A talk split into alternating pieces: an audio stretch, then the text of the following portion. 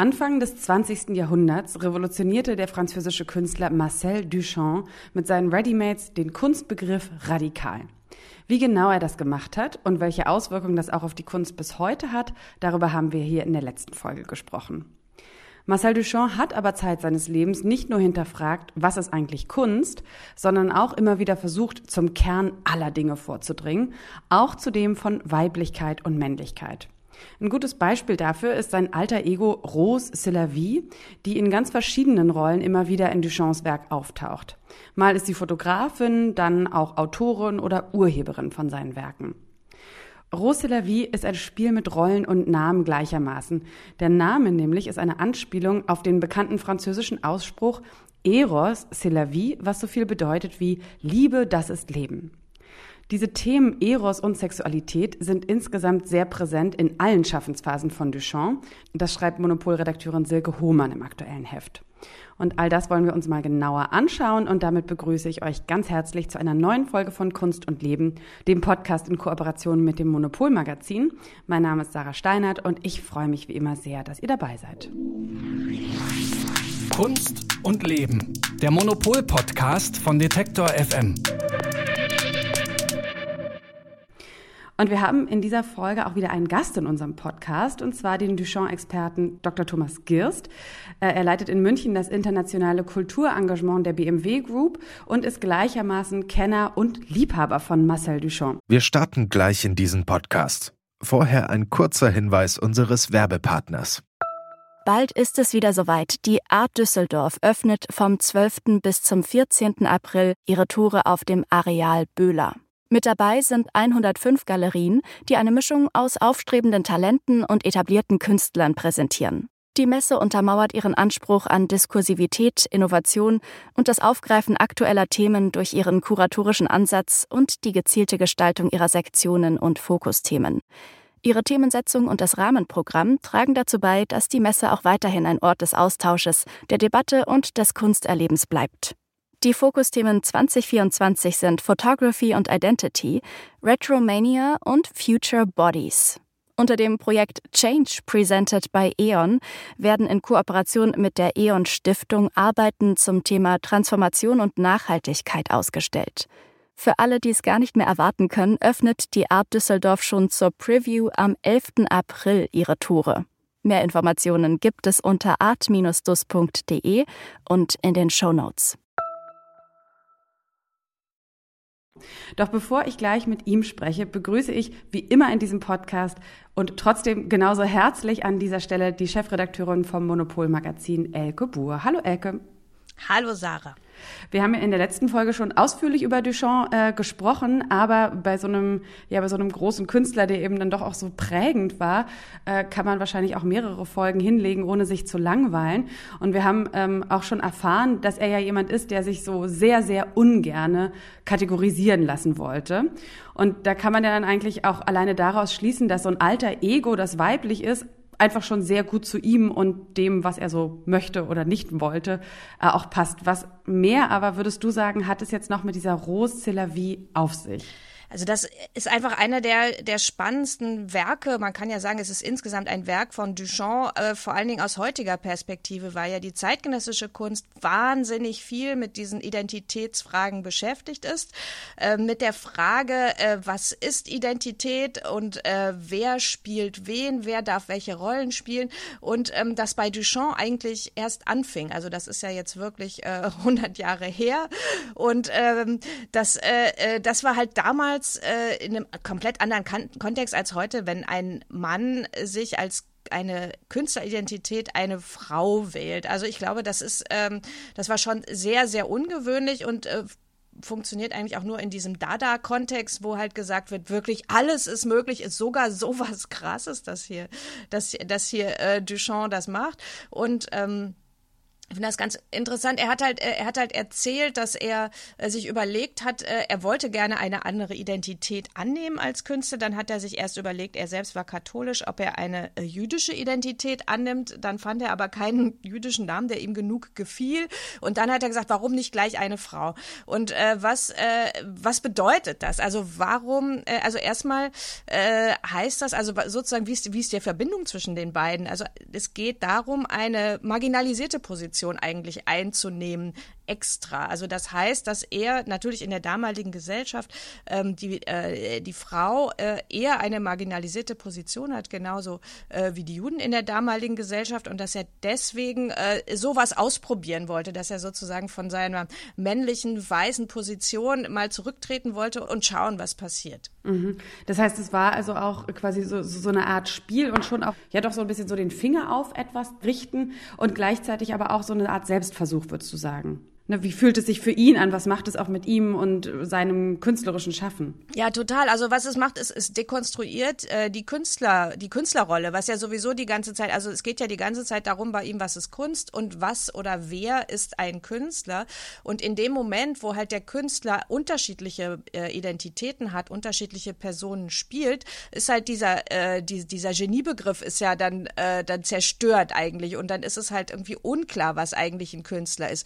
Ähm, ob das Ganze jetzt noch äh, besonders emanzipatorisch in äh, Bezug auf die Frauenrolle ist, das ist wiederum äh, so ein bisschen zu bezweifeln. Da, da gab es auf jeden Fall auch, glaube ich, viel Kritik jetzt so in den letzten Jahren. Ne?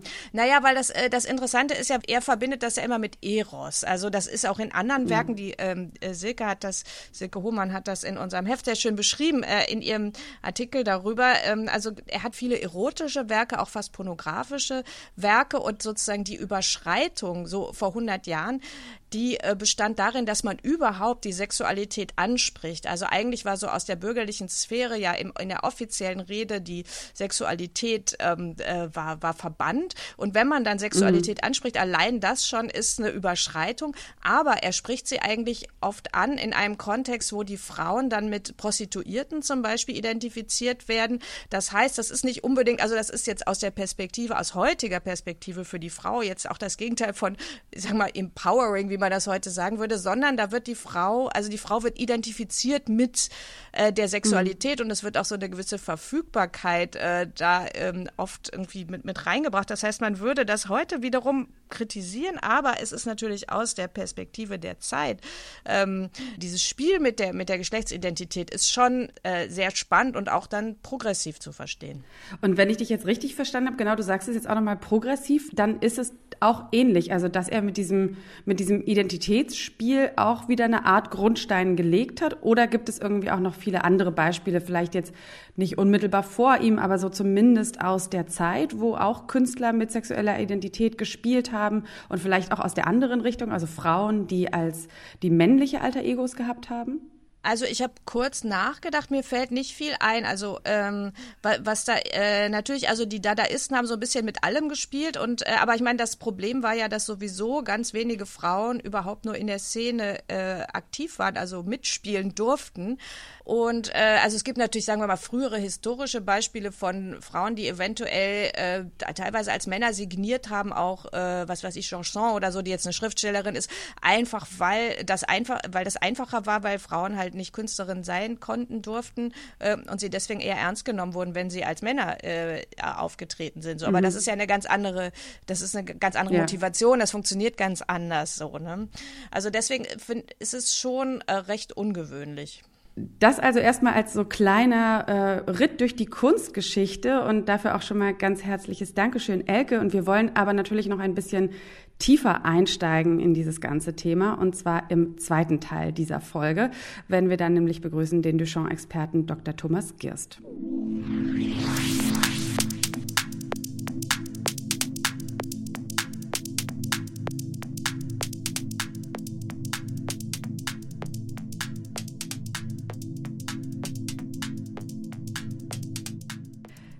Das Spiel mit Rollen und mit verschiedenen Perspektiven findet sich ja immer wieder, wenn man in die Kunstgeschichte schaut. Und äh, nicht nur in der Kunstgeschichte, sondern auch in der Musik ist es ein, ein beliebtes Spiel. Viele kennen vielleicht ähm, Ziggy Stardust, die Figur von David Bowie. Und da gibt es natürlich auch zahlreiche weitere Beispiele. Und Marcel Duchamp hat sich eben entschieden für dieses alter Ego Rose de la Vie, das dann im Jahr 1920 das erste Mal das Licht der Welt erblickt hat. Und welche Rolle Identität und sexuelle Identität im Speziellen im Werk von ihm spielt und auch für sein alter Ego Rose de la Vie, darüber wollen wir jetzt sprechen mit dem Duchamp-Experten Dr. Thomas Girst, der das internationale Kulturengagement der BMW Group in München leitet und auch mehrere Bücher über Duchamp geschrieben hat, wie zum Beispiel auch das Duchamp Dictionary. Und damit begrüße ich ihn jetzt ganz herzlich an dieser Stelle. Herzlich willkommen, Thomas Girst. Schön, dass Sie da sind. Hallo, Frau Steinert. Hallo, Elke Buhr. Wenn man sich über so viele Jahre auch so intensiv mit einer Person beschäftigt, dann muss es ja auf eine besondere Art und Weise, würde ich mal denken, gehaltvoll sein, damit man sich auch nicht langweilt, also damit sie sich nicht langweilen. Und bei Duchamp kann man jetzt denken, dass es vielleicht auch daran liegt, dass er einfach nicht leicht zu verstehen ist. Also wir haben da in der letzten Folge uns sehr viel Mühe gegeben, ihn auch zu greifen. Ne, aber er hat sich ja auch immer wieder so von seiner, seine Kernidentität, kann man ja auch sagen, immer mal wieder verlassen, sich immer wieder neu ausprobiert. So jetzt eben auch mit diesem diesem alter Ego. Würden Sie aber sagen, dass es eigentlich zu jedem Künstler ein Dictionary bräuchte, um den in seiner Gänze zu verstehen? Oder ist das bei Duchamp besonders elementar? Duchamp sprach immer davon, dass es letztlich keiner Worte bedarf, um Kunst zu erklären, denn Kunst sei eine ganz eigene Sprache. Und er war auch kein großer Leser. Er hat seine Notizen, das wissen wir, über Jahrzehnte hinweg immer mal wieder auch posthum dann äh, publiziert. Aber ähm, mir war es wichtig, weil Duchamp oft so ein Topos geworden ist, auf den sich alle immer gerne berufen, weil er auch als sehr intelligenter, zumindest sehr komplexer Künstler, äh, früher Avantgardist des 20. Jahrhunderts gilt. Aber ähm, Oft stemmen Kunsthistorikerinnen und Kunsthistoriker die Tür von innen zu und äh, viele dieser komplexen Bücher über die Chance sind kaum verständlich, was mich persönlich immer wahnsinnig geärgert hat, weil ich überhaupt keinen Anlass sehe, komplexe Sachverhalte darzustellen, und nicht äh, eine riesen Leserschaft dabei zu verlieren. Das heißt, dieses Wörterbuch, gerade auch weil Duchamp nachweislich den Petit Larousse geliebt hat, also das war sein Buch, das Wörterbuch, das er sehr mochte, ähm, äh, ermöglicht eben der Leserin, dem Leser ein, ein hindurchblättern, 200 verschiedene Möglichkeiten, sich Duchamps Werk zu nähern, ohne hoffentlich die Komplexität dessen zu verwässern, wofür er steht. Es war Guillaume Apollinaire, der 1913 sagte, es wird Duchamp vorbehalten sein, ähm, Kunst und äh, das Volk zu vereinen. Das war natürlich bei einem Künstler wie Duchamp womöglich eher ähm, scherzhaft gemeint, aber äh, ich habe zumindest den Anspruch an mein kunsthistorisches Schreiben, ähm, äh, ähm, hier niemand zurückzulassen. Und der, der Dictionary gibt einem einfach äh, einen Anlass dazu, hier alle mitzunehmen. Und findet sich dann auch äh, zu Rose de la Vie, also unter dem Schlagwort Rose de la Vie in Ihrem Buch zu Duchamp eine, eine, eine erste umfassende kleine Beschreibung, die so ein bisschen äh, zu verstehen gibt, worum es da geht? Ja, absolut. Äh, Lavie findet sich natürlich äh, wieder und auch äh, das Pseudonym und Alter Ego ist mit Sicherheit auch nochmal ein, ein, äh, ein Begriff, weil es ist, äh, Lavie ist nicht der einzige, das einzige Alter Ego, das Marcel Duchamp in den Jahrzehnten, ähm, äh, in denen er künstlerisch tätig war, auswählte. Elke Buhr hat das ja gerade sehr gut zusammengefasst. Ich glaube, was in dem Zusammenhang noch uns weiterbringen könnte, ist ähm, Duchamps Interesse an der Zahl 3. Weil Duchamp ging es eben nicht um die Eins, die hat er immer als Einheit bezeichnet, und die Zwei als Opposition, als das Doppelte, als die Dualität, sondern ihm ging es immer um die drei. Die drei Standardstoppagen, die per Zufallsprinzip einen, einen Faden von einem Meter Höhe ähm, auf eine beklebte Folie fallen ließen. Die neun Junggesellen, die sich um die Gunst, die, um die Gunst der Braut buhlen in seinem großen Glas, das von 1915 bis 1923 entstand. Und ähm, diese Zahl drei, dieses Auflösen ähm, äh, des Dualismus war etwas, das ihn auch als professioneller Schachspieler interessiert hat. Er hat 1932 ein Buch herausgegeben mit Vitali Halberstadt, Opposition und Schwesterfelder sind versöhnt. Das heißt, er wollte aus diesem, aus diesem Oppositionellen raus und ihn hat die drei interessiert, weil es die drei bedeutet der Rest, die drei bedeutet die Reihe. Und äh, ich glaube, das muss man auch sehen bei, bei seinem Geschlechterspiel, dass es ihm hier nicht ging um, um binäre Dinge. Und ja, da war er womöglich seiner Zeit voraus, bei allen Einschränkungen, die man machen muss, wie die Elke Buhr ja auch schon ausgeführt hat. Aber ähm, das spielte mit Sicherheit auch bei seiner Überlegung mit herein, sich ein weibliches alter Ego zuzulegen.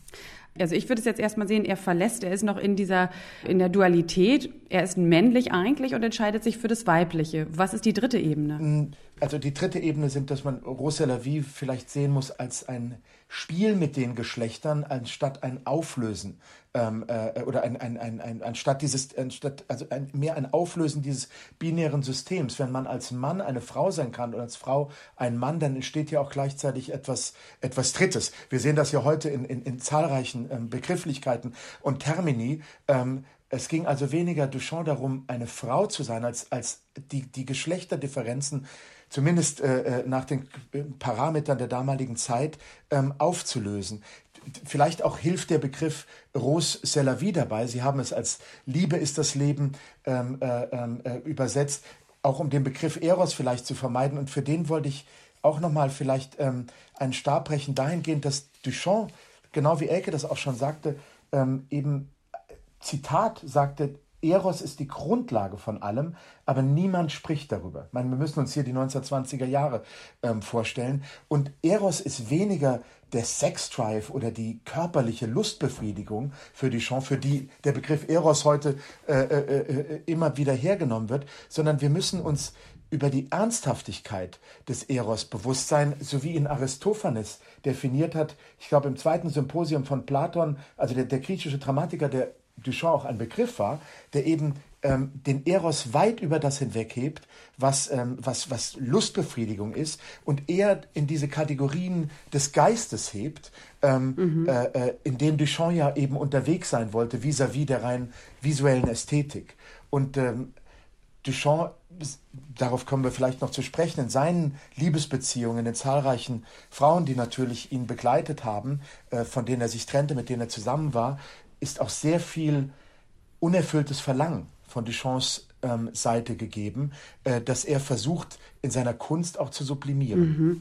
Ähm, ich finde es jetzt sehr spannend, weil äh, was er eigentlich auch immer wieder, wenn wir uns Künstler genauer anschauen, äh, so, so auftritt, ist so, so eine ja, irgendwie auch so diese Ähnlichkeit zu Spiritualität. Also ähm, zum Beispiel jetzt gerade beim Thema Eros, ähm, das ist ja in der Spiritualität zum Beispiel auch so, wird, wird die sexuelle Energie als stärkste Energie betrachtet.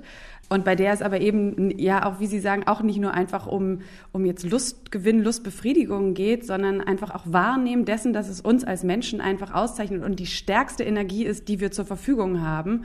Und wir uns quasi genau überlegen sollten, wie wir die einsetzen.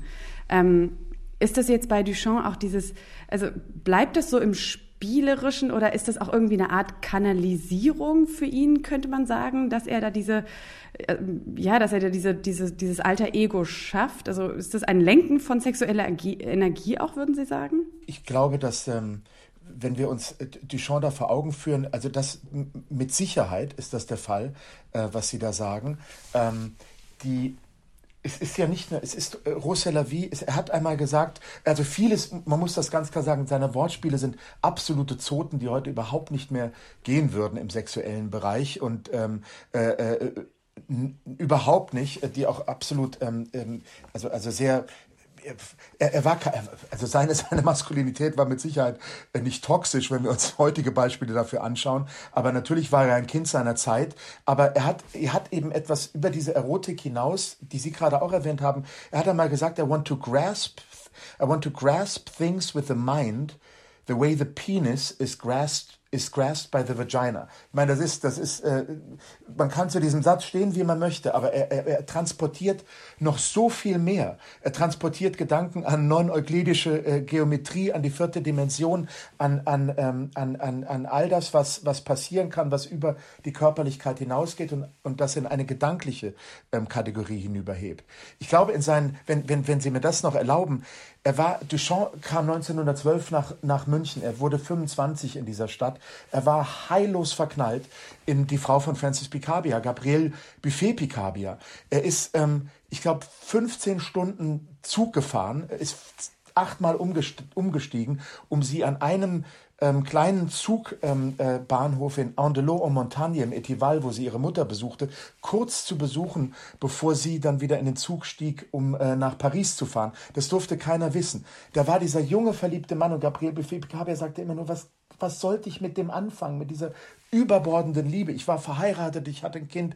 Ähm, ähm, ich, ich, ich, so, das war Duchamp in seiner, in seiner Begierde, in seiner unvollendeten Liebe ähm, äh, zu einer Frau, das sich später auch immer wieder wiederholte.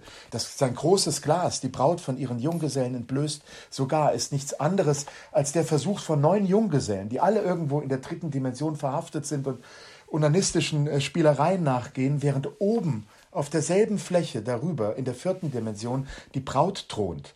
Das sind klare Ansagen dessen, wo er sich selber als Mann, wenn er sich als einen betrachtet, sieht und wo er die Frau sieht, bei all den zotenhaften Wortspielen, die wir von ihm kennen. Und es ist ja derselbe Marcel Duchamp, der übrigens dann für Peggy Guggenheim ähm, in der Art of the Century ähm, ähm, Galerie in New York äh, in den Mitte der 40er Jahre 1943 auch eine Ausstellung macht, die 31 Frauen heißt. 31 Women. Ähm, er hat sich da sehr früh, muss hier keine Ehrenrettung betreiben, wo es keine Ehrenrettung zu betreiben gilt, aber er hat sich sehr früh ähm, eben auch für Künstlerinnen ähm, festgelegt, äh, äh, eingesetzt. Und wir wissen, von Dorothea Tanning, wie schwer das war, als Frau im Surrealismus, wo man letztlich nur als Muse dienen durfte, ähm, äh, zu bestehen. Hm. Ich habe mich jetzt gerade gefragt, ist aber dieses ganze ähm, Eros, Liebesbeziehung, Sexualität, äh, war das freudvoll für ihn? Kann man davon ausgehen oder ist das eher leidbehaftet gewesen? Weil jetzt gerade klingt es für mich, als wäre das äh, ja eher so ein, so, so, ja, ein freudvolles Spiel gewesen. Ach. Ah, das ist, das ist herrlich. Also man muss wahrscheinlich die Jahrzehnte sehen, weil, weil es ist tatsächlich so. Peggy Guggenheim schreibt in ihrer Biografie: Every woman in Paris wanted to sleep with him. Und und und und Henri Perrochet, sein Freund, schreibt später über ihn in New York, dass er immer von einem Blumenbouquet von duftenden Kleidern umgeben war, das sie stets erneuerte. Das ist auch ein Marcel Duchamp. Gabriel Buffet-Picabia, die ihn ihr noch als traurigen Jeune homme triste dans hat er selber ein Gemälde gemalt, das im Guggenheim Museum hängt, ein, das ihn als traurigen jungen Mann wahrnahm, als sie ihn in in New York wieder traf, konnte sie ihren Augen nicht glauben, wie dieser Mann sich entwickelt hatte. Aber dieser Mann gleichzeitig fängt dann in den 40er Jahren, der ist ja schon über 60, eine Beziehung an zu der Frau des äh, brasilianischen, wir wollen ja über, über Sex und Erotik sprechen, daher meine Beispiele seien hier erlaubt und auch ihre Frage erfordert, ihre Frage erfordert ja auch die Antwort, weil es ist tatsächlich dieser Lustgewinn, den man daraus ziehen kann, wenn, wenn, wenn, wenn alles, wenn alles zumindest, wenn es wenn Körperlichkeit unerfüllt bleibt, aber dennoch eine Region im, im, im Hirn sich auftut. Nur dazu, er, er fängt eine Beziehung an mit Maria Martens. Das ist eine, eine, eine etablierte, fantastische, auch heute großgeschätzte äh, äh, brasilianische Bildhauerin, die Frau des brasilianischen Botschafters in New York. Wir reden von Mitte der 40er Jahre in New York. Duchamp ist dort, verliebt sich unendlich in sie und fängt ein Werk an zu bauen, an dem er die nächsten 20 Jahre arbeitet, bis, zu, bis kurz vor seinem Tod, das auch einen Torso beinhaltet, der von ihrem Körper abgenommen ist. Und Maria Martens ist diejenige, die sich von ihm trennt, als ihr Mann natürlich als Botschafter äh, dann nach Paris abgeordert wird. Und sie hat äh, ähm, ihm geschrieben, in, in, im Höhepunkt von deren, von deren äh, Beziehung, even long after my death, long after your death, I want to torture you. I want to see you lost in the murky haze, woven, woven by my desires. Und wir, die, die, die Briefe, die Duchamp Maria Martens schrieb, die sehr privat waren und letztlich sehr intim und letztlich vielleicht auch gar nicht hätten direkt veröffentlicht werden sollen, die aber erst jetzt vor 20 Jahren äh, in den Weg der Öffentlichkeit fanden, da sehen wir einen ganz anderen, einen traurigen, einen, einen verzweifelten Duchamp, der an seiner Liebe zu Maria Martens festzuhalten sucht, ähm, obwohl sie nicht mehr ähm, gegeben sein darf. Und das alles ist natürlich, und wir kennen das von uns selber, Frau Steiner, Elke, von mir, die Komplexität, ja. die uns als Menschen ausmacht. Herr Gürs, also natürlich. Äh, danke, dass ich diesen Exkurs führen durfte. Sehr gerne. Man hätte natürlich auch sagen können, also ne, nochmal, ich möchte noch mal ganz kurz zu meiner Spiritualität zurückkommen. Ähm, hätte er die Liebe, er hätte sie ja auch transzendieren können. Aber wenn Sie jetzt sagen, es, äh, das hat er dann anscheinend nicht geschafft, ne? weil die transzendierte Liebe ist ja dann eigentlich auch die, die nichts mehr möchte. Ne? Nicht nur, dass sie, dass sie vielleicht die körperliche Erfüllung nicht mehr sucht, sondern dass sie ähm, ja dann auch so, so, so sich im Äther bewegen kann. Ne? Sie braucht dann keine, auf keinster Ebene Lustbefriedigung, auch nicht mental. Das ist ihm dann anscheinend nicht gelungen. Und deswegen hat er sich vielleicht dem Schachspiel zugewandt. Das Schachspiel, also das, ja, aber auch das Schachspiel, ähm, ähm, weil er einfach außerhalb der Kunst ähm, äh, Betätigungsfelder suchte, die ihm äh, näher standen als vieles, was in der Kunst passiert. Aber ich hatte das große Glück, auch Beatrice Wood, äh, die erfolgreich, also die wunderbare äh, Töpferin, äh, noch kennenzulernen in Ojai, nördlich von Los Angeles. Ich habe sie interviewt, da war sie schon 103 Jahre alt. Und ich wollte natürlich in die Augen der der jungen Frau schauen, also die damals junge Frau schauen, die sowohl mit äh, Picabia, mit Henri Pierre Rocher und, äh, und, ähm, und, ähm, und Marcel Duchamp ähm, eine Liebesbeziehung unterhielt, die immer nur zu mir sagte, und das widerspricht natürlich jetzt dem, was ich eingangs meinte, ähm, als ich sie nach der Erotik fragte von Marcel Duchamp und den anderen, sie meinte, their words were not erotic, their actions were. Also, und sagte das natürlich mit einem, mit einem Lächeln. Ähm, hier sprechen wir natürlich von, von, von, von körperlicher äh, Befriedigung, ähm, äh, die wohl auch äh, Beatrice Wood äh, ähm, äh, Freude äh, bereitet hat. Aber ähm, Duchamp stößt, glaube ich, ob Sie das transzendieren nennen wollen oder im freudschen Sinne sublimieren wollen, stößt er eben hier diese, diese Türen auf, die es ihm auch ermöglichen. Ich meine, Sie haben auf dem Cover von, von Monopol 20, äh, jetzt im Mai 2022, das, dieses, dieses Original wiedergestellt, das natürlich auch in der Ausstellung in Frankfurt, die Susanne Pfeffer so wunderbar kuratiert und über die Silke so wunderbar, Silke Hohmann so wunderbar geschrieben hat, ähm, haben, Sie das, haben Sie dieses Fountain gesetzt. Und wenn wir uns das einmal nur ganz kurz anschauen. Es ist mit Armut unterschrieben.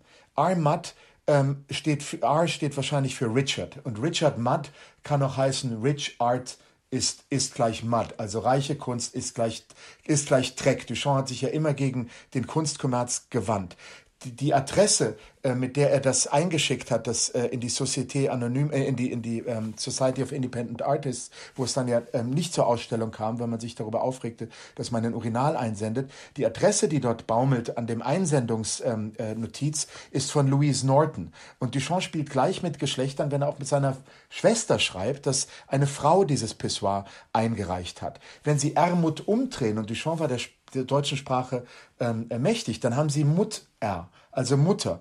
Ähm, natürlich wurde das das Fountain, wie es ja auch heißt, als Buddha of the Bathroom schon 1917 bezeichnet. Es ist ein männlich konnotiertes Objekt, aber gleichzeitig stellt es auch in dieser Fotografie von Stieglitz, was zeitgenössischen Betrachtern, Betrachterinnen gleich auffiel, auch ein Womb da, ein Schoß, ein Mutterleib. Das heißt, sie haben gleichzeitig mit vielen verschiedenen Schichten an Bedeutung, ob das die Unterschrift ist, ob das der Name ist, Fountain, etwas, das, aus dem es heraussprudelt, wo es ja eigentlich hineinsprudeln sollte, ähm, eine, ähm, äh, äh, so viele Bedeutungsfelder, die sich dort auftun, ähm, vom Schattenwurf äh, äh bis zum Zufall des Auswahls des Objektes, ähm, die natürlich auch mit den Geschlechtern außerhalb der Binarität spielen.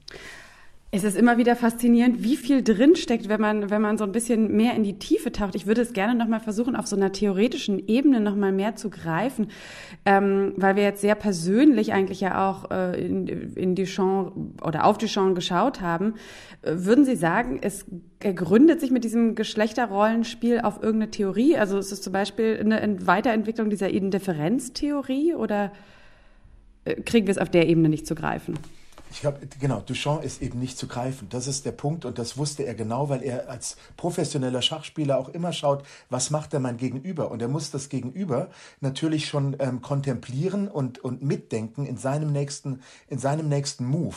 Dass dieser nächste, und Duchamp hat ja selber gesagt, mich interessiert die zeitgenössische äh, Audience überhaupt nicht. Mich interessiert äh, das Publikum in 50 und 60 Jahren, denn es ist ja sowieso nie das Publikum, äh, das zeitgenössische, das ein Künstler, eine Künstlerin äh, äh hoch, also hochjazzt, ja, aber ihr, ihr Bedeutung verleiht, sondern das, die Spreu vom Weizen trennt sich durch das posthume Publikum. Und, ähm, und das hat die Show natürlich interessiert. Und ich glaube, ähm, der, der Grund, warum er gerade so wichtig, also warum er immer noch wichtig ist und gerade auch im außerwestlichen Kanon wichtig ist, ähm, auch, von, auch von, von, von Frauen betrachtet, kritisiert, aber auch gesehen wird in dem, was er erreicht hat, von Künstlerinnen, ähm, und dass da der Diskurs äh, ihn letztlich auch noch auffangen kann, hat eben ähm, etwas damit zu tun, dass er auch über viele Jahrzehnte hinweg sich selber Gedanken machen konnte über seine Positionierung.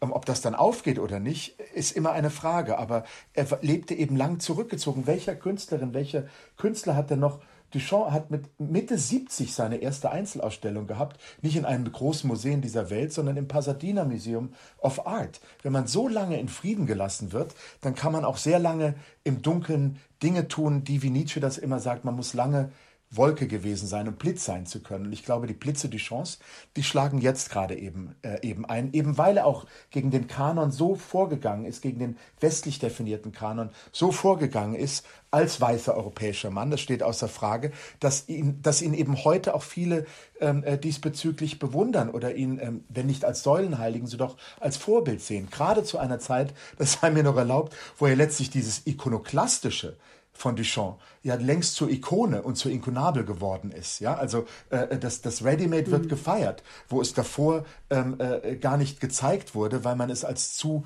ähm, provozierend empfand.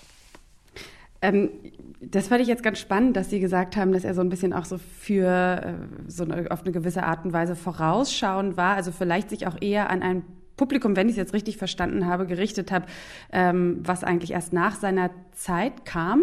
Dann würde ich gerne die Frage anschließen, äh, weil es ja jetzt eben auch doch schon viel Kritik gibt, ne? so gerade eben an seinem Umgang mit Eros und Sexualität. Äh, der sei sogar respektlos, äh, heißt es so von einigen Stimmen. Äh, können Sie das nachempfinden? Sind Sie auch der Meinung?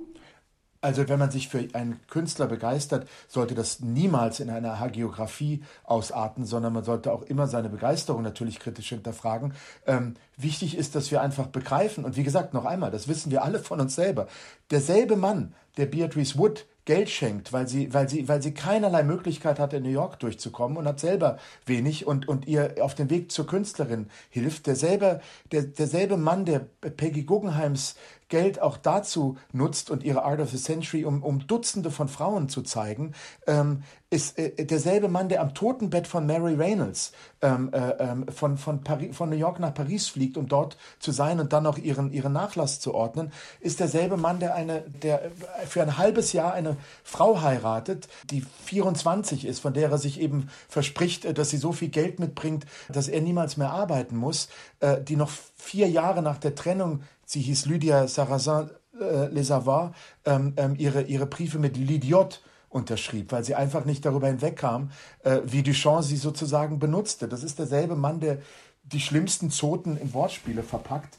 Ähm, das kann man dadurch, muss man entschuldigen sowieso nichts, das muss man im Zeitkontext sehen, aber äh, Duchamp macht es uns hier nicht leicht, ihn als jemand äh, zu sehen, der ganz, ganz früh sich schon ausnahmslos und bedingungslos für Frauen einsetzt. Also so war es überhaupt nicht. Deshalb ist die Kritik, ist die Kritik gut. Ich glaube aber, dass Duchamp ähm, äh, gegenüber anderen Künstlern in dieser Zeit tatsächlich ähm, äh, auch, eine, auch einer härteren Untersuchung dahingehend standhält, dass man ihn ähm, äh, begreift, auch in seinen in, seinen, in all den guten Dingen, die er in seinem Leben getan hat und auch in dem Aufstoßen äh, dieser, dieser dualistischen, oppositionellen Geschlechterrollen vor allem durch Rosella Vie. Hm. Aber dieses Respektlose, das würde ich gerne noch mal kurz äh, noch mal nachhaken, ähm, dass er vielleicht respektlos war in seinem privaten Liebesbeziehungen, äh, ne, das ist ja noch mal die eine Sache, aber auch diese Respektlosigkeit im Umgang mit Sexualität grundsätzlich im Werk. Haben Sie dazu noch irgendwie was zu sagen? Ähm, weil das begreife ich noch nicht so ganz, merke ich. Künstlern hat Duchamp geraten, ähm, weil er nicht, es ging nicht nur um sein Nachleben, weil wir über, über, die, äh, über die Zeit sprechen nach ihm und wie er sich eben dafür versuchte zu positionieren, hat er auch eben äh, in, in, in den wenigen Reden, äh, die er hielt, äh, gegen den Kunstkommerz. Er hat schon in den 60er Jahren von Quick Art gesprochen, die nur produziert wird, um, um, um Sammler zufriedenzustellen, ähm, äh, war da sehr kritisch und hat eben Künstlern geraten, The Great Artist of Tomorrow will go underground, ähm, weswegen ich glaube, dass wir von vielen Künstlerinnen und Künstlern gar nichts mitbekommen, die wahrscheinlich in 50, 60 Jahren sehr wichtig sein werden. Ähm, hat er eben auch, jetzt wollte, das wollte ich eigentlich nur den Bogen spannen zu dem, was Sie mich ursprünglich ursprünglich äh, gefragt haben, ähm, hat er, genau, hat er eben auch letztlich der Betrachterin und dem Betrachter, indem er in diesem wichtigen äh, Essay The Creative Act den größtmöglichen Raum eingeräumt, nämlich im Sinne dessen, dass er sagte, der, der Künstler, die Künstlerin schafft nicht das Werk, sondern das macht der Betrachter und die Betrachterin. Ähm, die sind genauso Teil des kreativen Prozesses. Das heißt, wenn Sie jetzt von ähm, Respektlosigkeit, genau, gegen, gegenüber Frauen, dann ist das etwas, was er mit Sicherheit, ich kann das, ich kann das jetzt auch nur abstrahiert äh, darstellen oder gedanklich ähm, äh, mir vor Augen führen, nicht dagegen wäre, weil er auch versucht, hier keine Position zu beziehen. Denn es sind ja Sie, Frau Steiner, die dann äh, das als respektlos empfinden und er ja genau ihre Einstellung dazu als Teil des kreativen Aktes begreift. Ich denke mir, das wäre jetzt keine Ausrede, aber ich denke mir, ähm, äh, das wäre ein, eine Möglichkeit äh, der Indifferenz, von der Sie ja selber sprachen, die er auch da fortführen würde. Nur wenn Sie das große Glas sehen, wo die Braut genauso viel Raum einnimmt, ich kann es nur noch mal sagen, wie die neuen der dritten Dimension verhafteten Bachelors, während sie in der, der vierten Dimension schwebt, dann ist das letztlich eine, eine Feier und ein Altar für die Frau, den man genauso kritisch wieder sehen kann. Ähm, aber ähm, ich glaube, wo er doch äh, sich genug Gedanken dahingehend machte, dass nicht alles bei ihm im zotenhaften, machohaften ähm, verortet werden kann.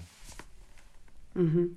Also gerade, äh, das klingt eben auch so ein bisschen äh, für mich raus, dass es ihm auf eine gewisse Art und Weise ja, vielleicht egal war, wie er dann doch rezipiert wurde. Ähm, das ist, oder beziehungsweise das, wie die Leute sein Werk aufnehmen. Also er, er setzt seine Impulse, aber äh, mit so einer gewissen Klarheit darüber, dass er äh, ja wie wenig eindeutig es in der Rezeption sein kann. Also egal wie eindeutig vielleicht seine Kunst gemeint ist, äh, es gibt immer so einen Teil, über den er sowieso keine Kontrolle hat und den er auch anscheinend akzeptiert. Also vielleicht dann auch Interpretationen von Rose de la Vie und all seinen Werken mit so einer gewissen, ja, vielleicht auch so einer gewissen Indifferenz, die ja sehr weise eigentlich ist. Indifferenz und eine Nonchalance. Ich meine, wenn wir heute über Ready-Made sprechen, dann, dann und, und, und das klang, klang glaube ich, auch schon an. Das ist, ich glaube, Elke sprach davon im ersten Podcast. Das ist ja kein Segen mehr, sondern das ist ein Fluch. Wir wissen doch, dass der erste Mensch, der ein, äh, der ein Schloss anbrachte an irgendeinem Brückenzaun,